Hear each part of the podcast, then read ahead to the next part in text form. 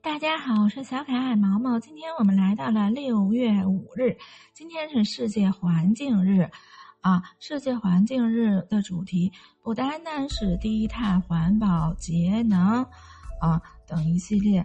首先，我们是要提倡绿色生活，爱护周遭的环境，还有就是我们常说的花花草草。今天我们的生日花是犬玫瑰。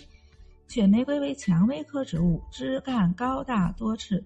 这种花所纪念的圣人是公元八世纪在欧洲西北部率领英国使节团的德国基天主教传教士圣波尼菲斯。所以，这种花的花语是旅行。接受此花祝福的寿星，把人生当做一次远程的旅行，旅途中有聚也有散。因此，他和他相信天下无不散的宴席。相对的，对于得失成败的价值就不会看得那么重。所以，是一个具有成熟价值观的人。这天出生的人对失恋的痛苦也往往能默默的承受。且玫瑰原产地亚洲中部和东部干燥的地区，主要分布在中国华北、西北和西南，以及日本、朝鲜、北非、墨西哥、印度。在其他许多国家也被广泛种植，喜阳光、耐旱、耐涝，也能耐寒冷，适宜生长在较肥沃的沙质土壤中。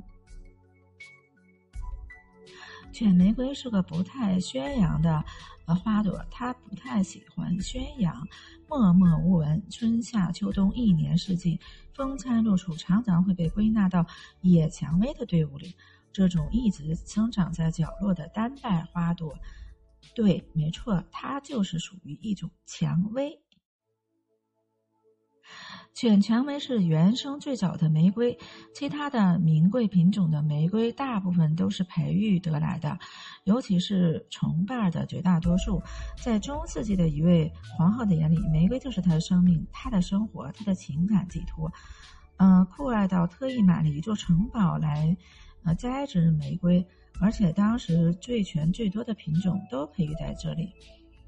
嗯，所以无论是过去、现在还是未来，玫瑰可能都是人类文化生活中重要的、不可缺少的一种美丽。赋予这种美丽源远流长的还有一位画家，他把多变的色彩、拥有微妙层次、柔滑的质感、指尖奇妙的愉悦，通通的绘画到他的画作里。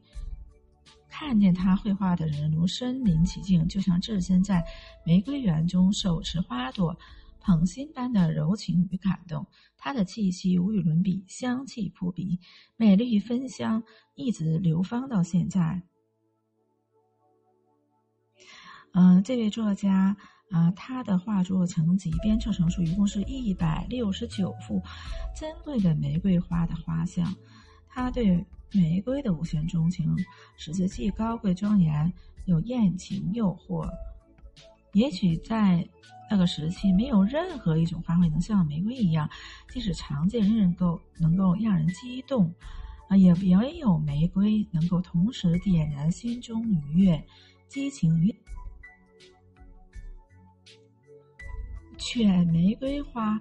嗯，毛毛就想到了之前的岩玫瑰。啊，也是单瓣儿的，啊，它们的花瓣儿在毛毛看来是有一些相似的，呃，今天的分享就到这里，我们下期再见。